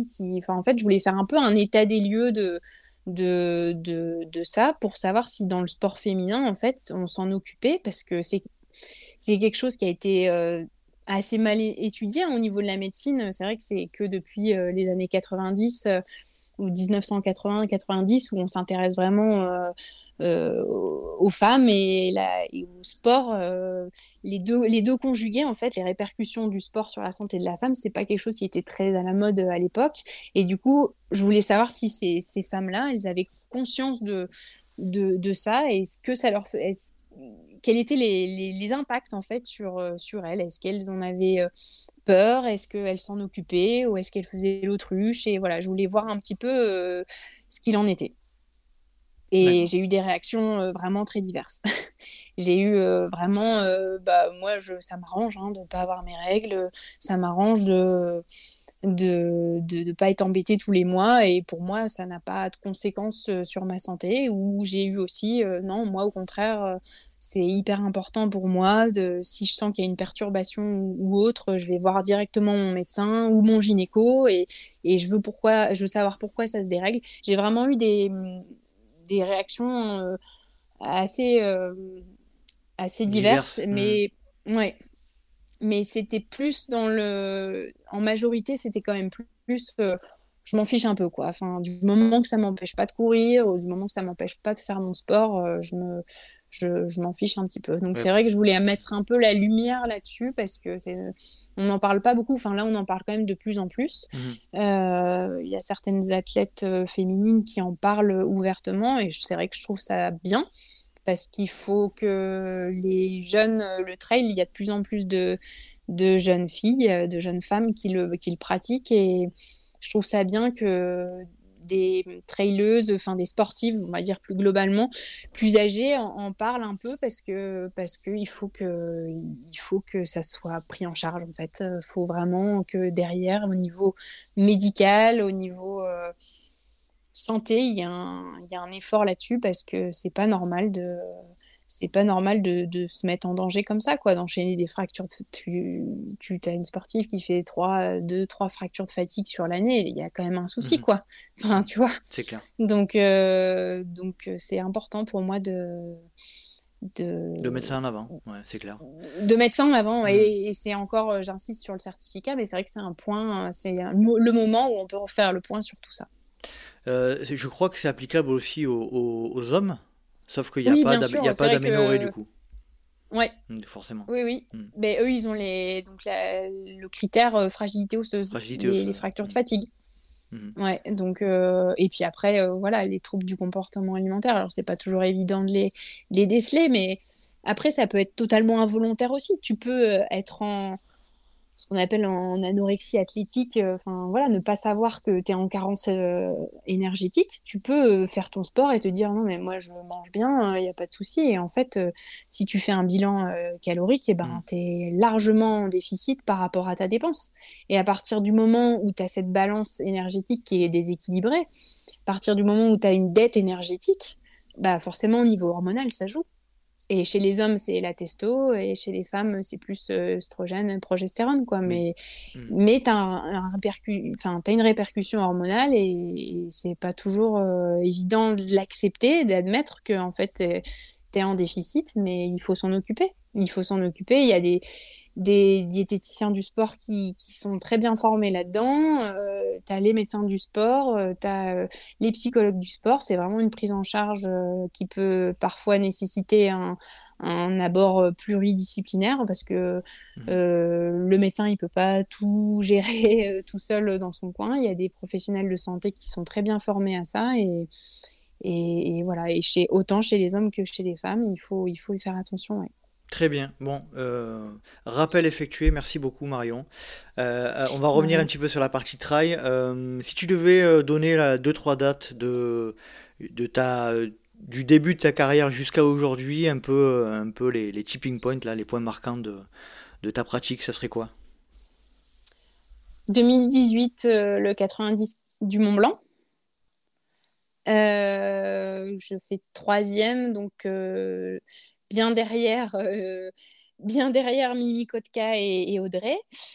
là, je me suis dit, waouh, c'était vraiment une course magnifique. c'est un, ce 90 du Mont Blanc, je le trouve superbe. Et avoir fait cette place-là ce jour-là, ça m'a j'étais très heureuse. j'étais très heureuse et là, je me suis dit vraiment, si tu t'entraînes euh, encore plus sérieusement, euh, peut-être que tu peux envisager d'autres choses. Euh, après, du coup, j'ai pris un... l'année suivante, c'est le début où j'ai commencé à me faire coacher. Ouais. Donc, je suis rentrée dans la team de ZEP. La première année, j'ai un... Patrick Bringer. Ouais, la première voilà, exactement, avec mmh. Patrick. La première année, j'étais avec euh, Étienne Diemunch et après, j'étais avec Patrick. Donc euh, voilà, cette année-là, 2018, euh, fin 2018, c'est où je me suis décidée pour, pour m'aider parce qu'en fait, je n'arrivais plus à, à m'organiser, enfin, à avoir un, emploi du temps qualitatif avec des entraînements qualitatifs dedans, en plus du, du travail. C'est le moment où, où je venais d'être collaboratrice euh, à Gerland aussi. Donc, euh, j'avais des horaires qui étaient quand même plus fixes que ce que j'avais avant quand j'étais remplaçante. Donc, euh, donc voilà, 2018, 2019, l'année de la Diag. Deuxième. ouais, deuxième, une course que j'ai préparée toute l'année. c'est aussi l'année de ma maxi race qui s'est vraiment bien passée aussi au mois d'avril. Euh, et autre date, et ben après, écoute, 2020, euh, il s'est rien passé pour moi. Et le Covid. et, Pas de course du tout sur 2020 euh, bah écoute, 2020, j'ai dû faire une course. Attends, qu'est-ce que j'ai fait ici? J'avais fait l'Alpe d'Huez au mois de juillet. J'avais sur le As fait le Trail des Cabornis et l'Oisin Tour Trail. Ouais. Et le Trail d'Avena. Et, et puis, oui, j'avais ouais, c'est un petit trail qui est à côté de mhm. chez moi aussi. Et j'avais fait le duo de l'Ermitage euh, avec euh, une très bonne copine avec qui je m'entraîne, Caro. Et là, c'était pour euh, remplir la cave. très sincèrement, tu gagnes. C'était pour remplir la cave. C'est bien, j'aime bien la, les sacrées bouteilles de Croze, hein, c'est, très sympa comme, comme l'eau si, tu, si tu gagnes. Croze Hermitage, c'est ça? Ouais, ouais. ouais, c'est cool ça, c'est sympa. Attends, l'Ermitage, euh, c'est pas très très loin de Lyon, tu vois, c'est une heure, Donc, euh, mais en fait, il n'y a pas eu de, de course phare, tu vois. Il n'y a pas eu euh, mmh course euh, qui m'a fait, qui m'a fait vibrer. comme, comme des années où je prépare un 90 du Mont Blanc, où tu prépares une CCC ou un UTMB, quoi. 2020, mmh. j'ai eu l'impression de courir après le, après le temps et de ne pas savoir quoi faire euh, comme, euh, comme course. Et en fait, euh, bon, au final, il y a eu deux, trois plaisirs parce que les courses qu'on a citées juste avant, c'était vraiment, vraiment très sympa. Mais en tout cas, il n'y a pas eu de grosse échéance sur cette saison-là. Euh, j'aimerais revenir, si possible, sur euh, ta participation au Trail des Passerelles de Monténard, sur le, que tu remportes, et qui était, euh, je dis bien qui était, qualificative, ta place était qualificative pour la participation au championnat du monde qui, avait, qui était prévue en février, me semble-t-il, en Thaïlande, et qui a été décalée. Et du coup, les qualifications ont été remises à plat. Je, on a eu, euh, j'ai eu Adrien Séguré au micro du podcast récemment, et euh, mhm. donc euh, on a parlé un petit peu ensemble de la manière dont il a, il a dû gérer un peu cette situation un peu complexe lors de son arrivée. Est-ce que tu peux nous parler dans un premier temps de cet événement, de cette performance-là, et puis de la manière, enfin aujourd'hui, comment, comment tu te sens par rapport au fait qu'il faut recommencer à, enfin il faut se requalifier quoi. Euh, oui, alors à partir du moment où j'ai appris en 2021 euh, que Monténard serait qualificatif pour euh, avoir une place en, équipe de France de trail, en fait c'est Patrick qui, qui m'en a parlé et il m'a dit tu, si ça t'intéresse, c'est vrai qu'on n'avait jamais évoqué le sujet ensemble, mais il m'a dit si ça t'intéresse, tente le coup. Et alors moi, je, je lui ai renvoyé des messages après en off en disant mais mais je suis capable de ça. Enfin, tu vois, je ne savais pas en fait. pour moi, c'était un, enfin, c'est un rêve de fou de porter le maillot de l'équipe de France et je l'ai souhaité quand j'étais nageuse, ça n'a pas pu se faire. Là, tu n'avais pas confiance en fait. Ouais, non, mais il m'a dit, mais bien sûr que tu peux, tu peux tenter le coup, euh, t'entraîner, et puis on, on, y va, quoi. Et du coup, moi, à partir de ce moment-là, c'est vrai que c'était deux mois avant euh, les, les, passerelles, là, je me suis dit, ok, euh, feu, cap sur les passerelles, plus, toutes les autres courses qui pouvaient y avoir ou quoi, bah, c'est du secondaire, et je, tente, je tente ma chance aux passerelles. Et du coup, euh, quand ça s'est fait, une fois arrivée aux passerelles, j'étais hyper stressée, euh, comme souvent après les grosses courses euh, que, je, que vise. Mais là, j'étais vraiment très, très stressée et je me suis dit, il faut tenter, il faut tenter le coup et donne tout. Et, et ça l'a fait. Et franchement, j'étais très, très heureuse ce jour-là, très émue. Très émue parce que bah, quand à l'époque, euh, donc il y avait, c'était Philippe euh, qui est venu me voir à la fin de la course, ouais, Philippe Propage. Et là, euh, tu, j'étais sur mon petit nuage parce que parce que je, je, je, savais, je comprenais ce qui était en train de, de se passer, c'est-à-dire porter ce maillot bleu, blanc, rouge, c'était en soi, ma saison était réussie ce jour-là, tu vois. Mmh c'était, j'avais pas la même arrivée à l'UTMB. C'est sûr que j'étais fin août c'était un rêve aussi de faire un bel UTMB. Et, euh, mais j'avais beaucoup moins de pression. Enfin, c'est très bizarre de dire ça comme ça, mais j'avais moins de pression ce jour-là parce que c'était une épopée là de faire 170 km le tour du Mont Blanc et euh, quelque part je savais que si je gérais bien ma course ça, ça allait bien se passer pas mmh je comptais pas finir à la place à laquelle j'ai fini fin août mais sur le fait de, de, pouvoir arriver à faire ce tour du Mont Blanc je, j'étais quand même confiante. Alors que au départ des passerelles de Monténard, euh, tu dois être 1 et 2 et basta. Après, le reste, euh, ça compte pas. Hein. Tu sois 3 ou 4, tu fasses une belle course et des bonnes sensations. En fait, euh, on s'en fout. C'est pas ça qui compte le jour de la course. Ce qui compte le jour de la course, c'est dans les, dans les deux premières pour avoir le ticket. Donc, c'était pas la même euh, vraiment c'était pas le même stress et euh, et une fois que j'étais délivrée de ça et que je savais que j'avais ma place euh, dans cette, cette équipe de France et eh ben j'étais vraiment soulagée j'étais vraiment soulagée et, c'était vraiment un immense bonheur et et tu vois, je suis encore un peu émue quand mmh. j'en parle là parce que c'était un truc que je me suis mise en tête à fond une fois que Patrick m'a dit T'en es capable. Et je me suis dit, ok, je lui fais confiance, euh, j'en suis capable, euh, go. Et, euh, et, vraiment, ça a été, ça a été très émouvant ce jour-là. J'étais au contrôle antidopage, j'ai appelé mes parents, j'étais en pleurs. Ils étaient, ils savaient même pas que j'avais tenté cette. C'est vrai. Cette, ouais, non, je leur avais pas parlé. Et du coup, bah, c'est sûr que ouais, c'était c'était top et puis le soir même on fêtait mon anniversaire j'avais j'ai des copains qui sont venus à la maison sorti le champagne. Enfin voilà, c'était un, moment, euh, un week-end euh, qui restera, qui restera gravé euh, vraiment longtemps dans, ma mémoire. Et j'espère, j'espère le revivre un jour, tu vois, parce que c'est pour moi c'est une sensation de d'inachevé hein, en fait ce qui s'est passé. Déjà tu sais c'était en novembre normalement. Novembre 2021 après en novembre genre je sais pas au mois d'octobre on a su que finalement c'était décalé en février. c'était décalé. Hmm donc je me suis dit, allez, c'est pas très grave. Euh, quatre mois, euh, c'est pas, enfin trois, trois mois et demi, quatre mois, hein, c'est pas très embêtant. Euh, Adrien nous avait dit que on ferait un stage sûrement au mois de, au mois de janvier pour, pour se remettre dedans, remettre le collectif ensemble et tout ça. Donc c'est, la pilule était quand même plutôt bien passée à ce moment-là. Et en fait, quand j'ai su en février que c'était annulé, bon oh là là, c'était. Et surtout, surtout qu'il fallait reconquérir. Il fallait reconquérir la, la, la qualif, quoi la qualif, euh, hmm.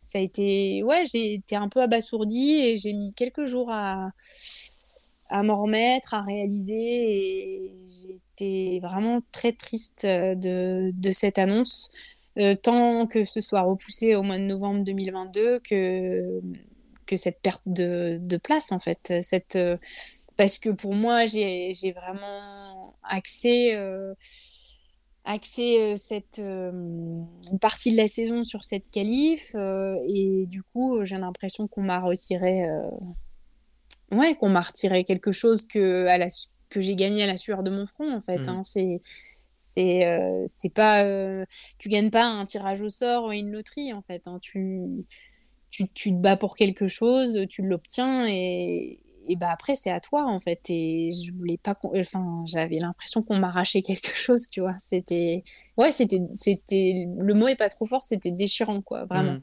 c'était déchirant parce que parce que quand tu rêves d'un truc euh, et qu'on te le prend enfin que que c'est annulé de cette façon là c'est c'était dur à accepter ouais Merci en tout cas Marion d'être transparente à ce sujet. C'est, j'imagine que ça va être compliqué. Et aujourd'hui, comment tu envisages euh, Là, il y a des nouvelles qualifs, je crois, qui arrivent. Euh, tu t'y reprépares Comment tu, dans quel état d'esprit tu es? Euh, oui, je m'y reprépare. ça a été un petit peu perturbé en cette fin d'année parce que j'ai eu le j'ai eu le Covid, donc ça a été, enfin voilà, ça ça m'a ça m'a un peu un peu bloqué là-dessus, mais en tout cas, la motivation, enfin, pour moi, en 2022, c'est 2022, c'est bleu, blanc, rouge, quoi. C'est mmh. la seule motive. Euh, aujourd'hui, c'est le seul truc qui me, qui me fait envie, en fait. C'est le seul plus truc motivé que jamais. Ouais, ouais, ouais, complètement. C'est la, c'est le, le seul truc qui me, qui me motive là, qui me booste aujourd'hui, mmh. c'est de me dire que que j'ai autre chose à retenter là-dedans, quoi. Mais euh, écoute, on verra, hein, mais en tout cas, euh, oui, je suis repartie, je suis repartie là-dessus. Tu peux nous préciser les, les dates des nouvelles qualifs euh, Je les avais mis dans un lien. on, les trouve notamment sur le site de la FFA, mais je crois qu'il y a deux événements. Il y a déjà le, le Trail du Ventoux, je crois, en mars. Il y a le Ventoux et puis il y a le, la Pastourelle, mhm. format long. Et puis après, il y avait le lien ouais, sur le site de la FFA enfin, en tout cas, moi, pour moi, c'est les deux. Enfin, dans les six mois qui viennent, on va dire que mhm. c'est les deux échéances. Les deux échéances. Bon, on se croisera au Ventoux, j'y serai certainement. Euh, j'essaierai de, de, faire un petit micro-trottoir, puisqu'il y aura, je pense qu'il y aura vraiment beaucoup de, beaucoup de monde. non, je courrai pas, j'irai uniquement pour le podcast, mais ce serait un plaisir qu'on se croisera sur place. Et puis je te remercie encore une nouvelle fois de, de, ta transparence sur ce, sur ce point, sur ce point-là. Et on salue Adrien qui a, qui a aussi euh, lui euh, eu fort à faire dans sa prise de fonction. Et j'imagine que ça n'a pas dû être simple pour lui non plus, donc on le salue. c'est clair. Hein. salut Adrien. Salut, salut. Euh, est-ce que tu peux nous donner ton, ton, ton, moment extraordinaire? Alors, vu que tu m'écoutes régulièrement, je ne vais pas te le réexpliquer. Euh, je, vais, je, vais, le dire quand même, c'est un moment unique lié au trail, pas forcément le plus beau, mais le plus atypique et dont tu te souviendras toujours. Eh ben écoute, euh, j'ai du mal, j'ai eu du mal à me dire c'est lequel ce moment-là, et en fait je pense que c'est vraiment la Saint-Élion. Euh, j'ai fait une Saint-Élion l'année où démarre là, avec Nico. Euh, on s'est inscrit en 2013, donc euh, novice hein, encore. En fait, j'aime bien faire euh, des trucs que je déconseille à mes patients, c'est-à-dire s'inscrire sur une course. il n'y en aura pas trop qui vont m'écouter. S'inscrire sur une course non préparée.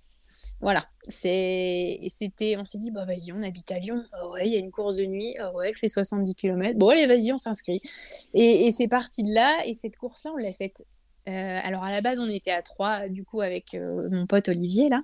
Il a eu des petits soucis gastriques pendant la course, donc il a dû, euh, il a dû mettre le clignotant. Et avec Nico, on l'a faite. Et franchement, c'était c'était le chantier. Je pense qu'on avait mis 13 heures. On était dans un état pas possible. Là, tu sais, la dernière montée, là, les la montée des aqueducs. J'ai entendu dire que c'est à cette montée, enfin c'est pour les, pour les premiers, hein, pour les têtes de course, si à cette montée-là, on, court encore, c'est bon signe. C'est bon signe, ouais. Ah bah, mm. Je peux te dire que là, on courait pas du tout. Et il y avait, c'était une, une, édition, il y avait quand même beaucoup de neige, de verglas. Enfin, on était allé acheter nos, des, des, sortes de crampons là, deux jours avant. Enfin, c'était, euh, mais c'était un super souvenir quand même parce qu'on l'a fait vraiment de bout en bout à deux ce qui maintenant se fait plus du tout. On fait chacun nos trucs euh, dans notre coin et c'était vraiment une course qu'on a faite euh, qu'on a faite à deux. Euh, le lever de soleil, on l'a vécu. Enfin, tu vois, c'était c'est des petits moments comme ça sur cette course qui m'ont qui m'ont marqué parce que c'était quand même fabuleux de, de, se lancer dans ce genre de de défi alors qu'on n'avait pas du tout l'expérience pour, pour faire ça.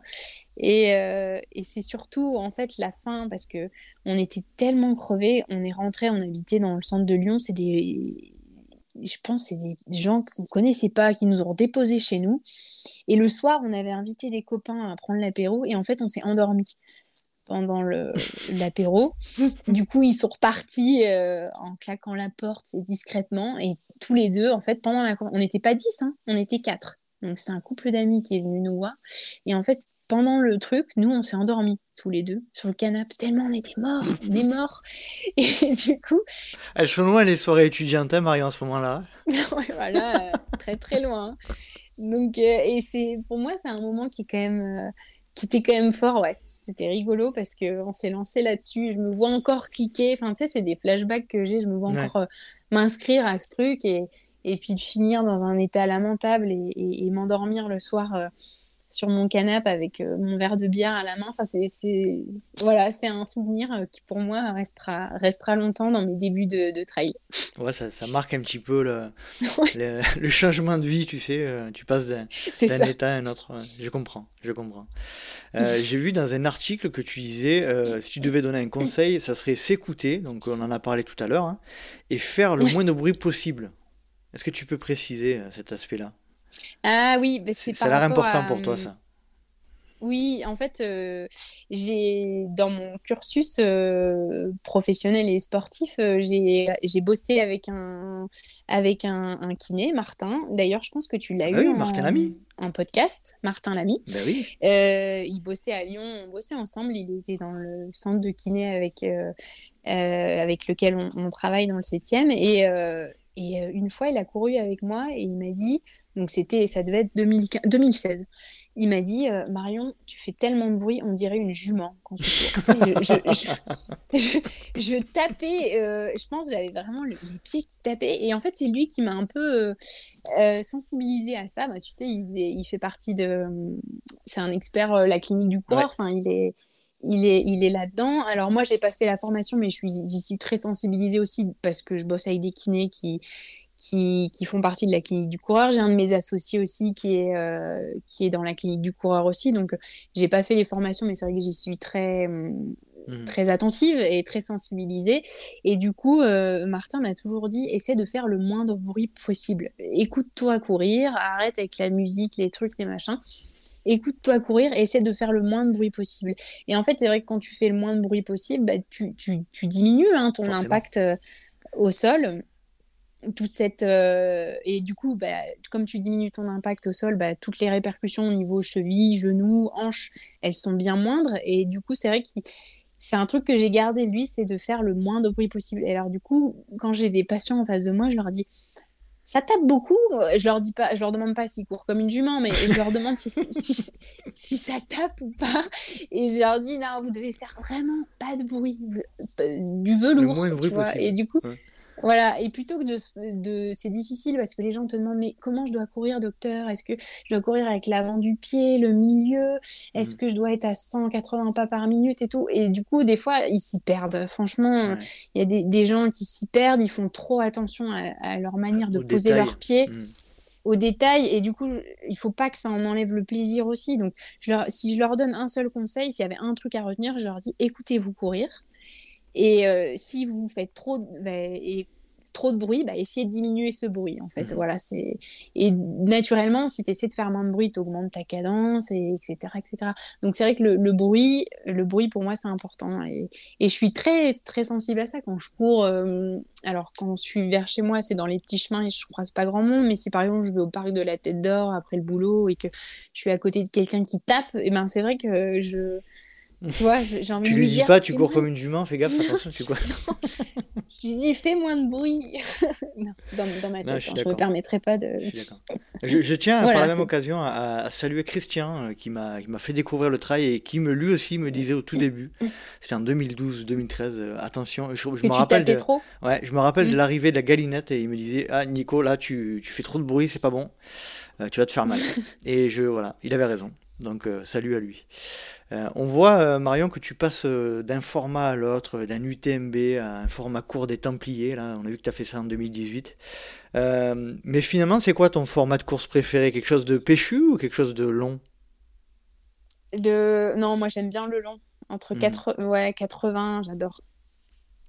80, euh, max 600, c'est vraiment euh, ce que je j'affectionne le plus. J'ai différents formats de course parce que je me, je me, suis essayé à différents trucs. Puis selon les programmations de ta saison, c'est vrai que. Prépa.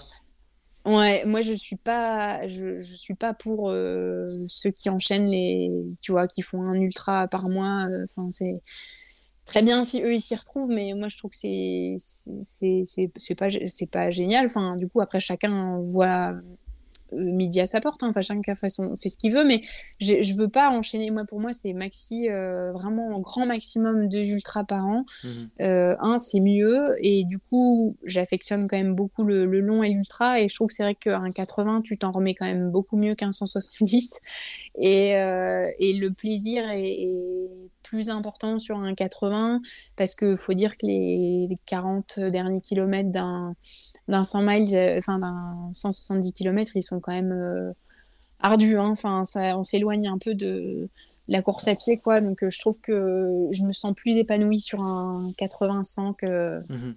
qu'un, très très long type, type diagonale ou UTMB, même si c'est des, des formats de course exceptionnels. Hein. mais je, voilà. Pour répondre à ta question, c'est 80 maxi 100. Mm. Et justement, puisque tu parlais des formats et des courses exceptionnelles, euh, est-ce que déjà dans un premier temps, tu as encore un rêve de trail que tu n'as pas fait Et est-ce que tu as une idée de ta ou de tes ultras de 2022 Eh ben, le rêve de trail, euh, j'aimerais bien un jour quand même courir aux États-Unis. Mhm. J'aimerais une western, tu vois. Je, je, on avait en voyage euh, avec Nico, on était parti euh, en 2018 euh, aux États-Unis sur la côte ouest et on avait fait un format marathon là-bas à Moab et, mhm. c'est dans l'Utah, c'était top et vraiment j'aimerais bien retourner aux États-Unis pour courir une, une grande course des États-Unis. L'autre fois, j'ai regardé un peu la Leadville 100 j'ai regardé bah, forcément la mythique western, bah la hard rock. Il va falloir avoir des ouais des, euh, comment dire je ne sais pas comment ça se passe dans, dans, le cas des athlètes élites pour la western, mais en, ce qui nous bah, concerne, nous, euh, euh, je crois qu'il faut attendre 8 ans. donc, Ouais, c'est. Et c'est aussi peut-être pour ça que c'est ça fait partie des rêves. Enfin, mm. tu vois, c'est inaccessible. C'est peu accessible. Plus le truc te paraît inaccessible, mm. c'est plus, plus tu en as envie quelque part. Hein. Donc, euh, je pense que voilà, j'aimerais bien faire une grosse course euh, dans ces trois lacs que je t'ai cités euh, aux États-Unis. Je pense que ce serait vraiment l'apothéose. Enfin, tu vois, mhm. c'est vraiment une course. Et, et bah écoute, bah, pour cette année, comme je t'ai dit tout à l'heure, je mise tout sur. je mise tout sur une expérience, une expérience bleu, blanc, rouge. Après, mhm. Euh, je, me posais la question de, partir sur un autre format de l'UTMB, type faire une belle CCC, ou tu vois, c'est des courses, euh, une CCC, une TDS, c'est aussi des, très belles courses.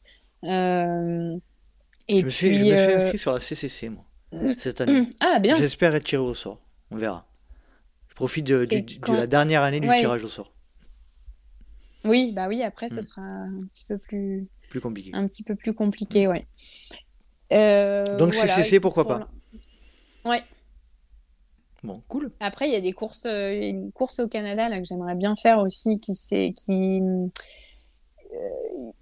je prononce je pense que c'est Ari... Ouais. ouais. Et... et, ça, c'est une course aussi qui me courir au Canada, c'est une course euh, qui me tente très bien aussi. Après la, la diagonale, je devais au QMB, Québec Mega Trail. Euh, tu, peux, répéter, Marion, euh, juste euh, au moment où tu disais la diagonale? QMT. D'accord. Après la diagonale, après mon classement à la diagonale, j'étais invitée sur le QMT, donc Québec Mega Trail, et c'est tombé l'année Covid. Euh, du coup, et ça a été reporté euh, euh, en 2021, mais genre 15 jours avant l'UTMB, tu vois. Mmh. Le truc, pas du tout. Fallait faire un choix. Et c'est vrai mmh. que courir au Canada, ça m'a toujours tenté. Et Arikana, vraiment beaucoup aussi. Donc, tu vois, c'est des, des, courses, je me pose un petit peu la question. Après, on ne sait jamais trop avec l'environnement sanitaire du moment. Tu vois, c'est quand même dur de, des fois de se projeter sur des courses comme ça, ne sachant pas trop comment la situation va, va évoluer. Mais après, je, je reste optimiste et j'espère qu'il n'y aura pas trop de, pas trop de soucis pour le, la saison prochaine. Enfin, la saison qui vient. Ouais, ouais on est d'accord. Mm. Est-ce que tu peux me conseiller, si possible, une invitée euh, à qui tu penserais pour intervenir dans le, dans le podcast? Une invitée forcément ou ça peut être un invité? Un invité. Je sais pas si tu as déjà eu Baptiste Chassagne. Ah, euh, C'était Simon Duguet qui m'avait euh, soufflé son nom aussi. Donc Baptiste ah. Chassagne, de deux, deux sollicitations. Donc Baptiste Chassagne, c'est noté. Je, Ouais, j'aimerais bien entendre Baptiste. ok, très bien. Voilà. Parfait. Marion, est-ce que tu as un dernier sujet à, évoquer ou un message à faire passer avant qu'on se, on se, quitte? Euh, Écoute, euh, pas particulièrement, non. Euh. On a fait le tour? Ouais, on a fait un beau tour quand même, je pense. En tout cas, merci pour tes retours d'expérience en ce qui concerne ton métier de médecin. Et puis, euh, et puis merci pour, pour, tous tes retours. On va passer à la, à la, partie des questions rapides. Ok. Plat favori, pardon, plat favori après la course.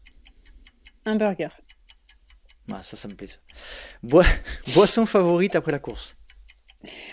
Un verre d'eau et après une bière. Ouais. On est jusqu'à présent 2 euh, sur 2, on a, on a la même réponse. Tu préfères les gels, les bars, les deux ou aucun des deux? Les bars. Tu préfères quand c'est fait maison ou industriel? Plutôt industriel. Alors, euh, tu préfères une grosse rafale de vent ou une grosse averse de pluie? Le vent.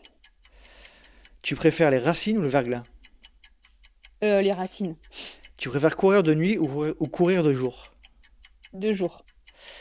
Quand tu cours, tu es plutôt podcast, musique ou rien du tout Plutôt musique. Ah, Team musique, c'est rare. C'est rare.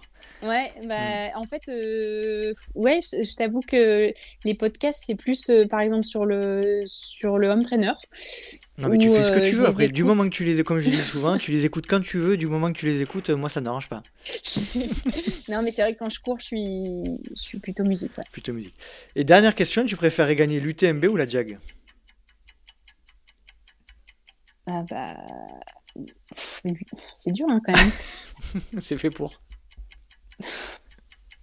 Ouais, je pense quand même UTMB. Hein. UTMB. C'est cool. Marion, merci beaucoup. C'était hyper intéressant et je me suis régalé. Donc, euh, merci à toi. Bah, merci Nico. Et puis au plaisir de te croiser en vrai. Bah oui, au Ventoux, on se croisera sans faute. Ça marche. Ça marche. Ça roule. Passe une bonne soirée, Marion, et merci beaucoup. Merci. Salut Nico. Bye bye. Salut. Bye.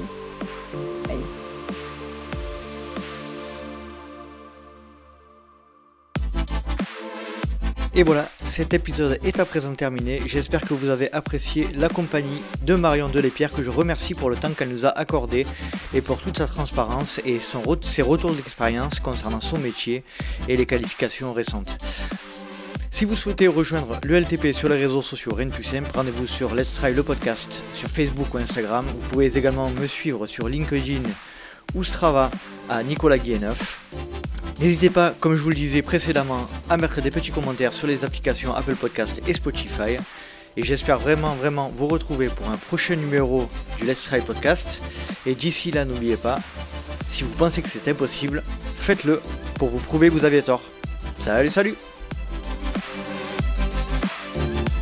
Est-ce que tu peux euh, nous dire... Euh, excuse-moi, j'ai un trou de mémoire, j'ai une... J'ai perdu le fil. Je couperai, ça t'inquiète pas.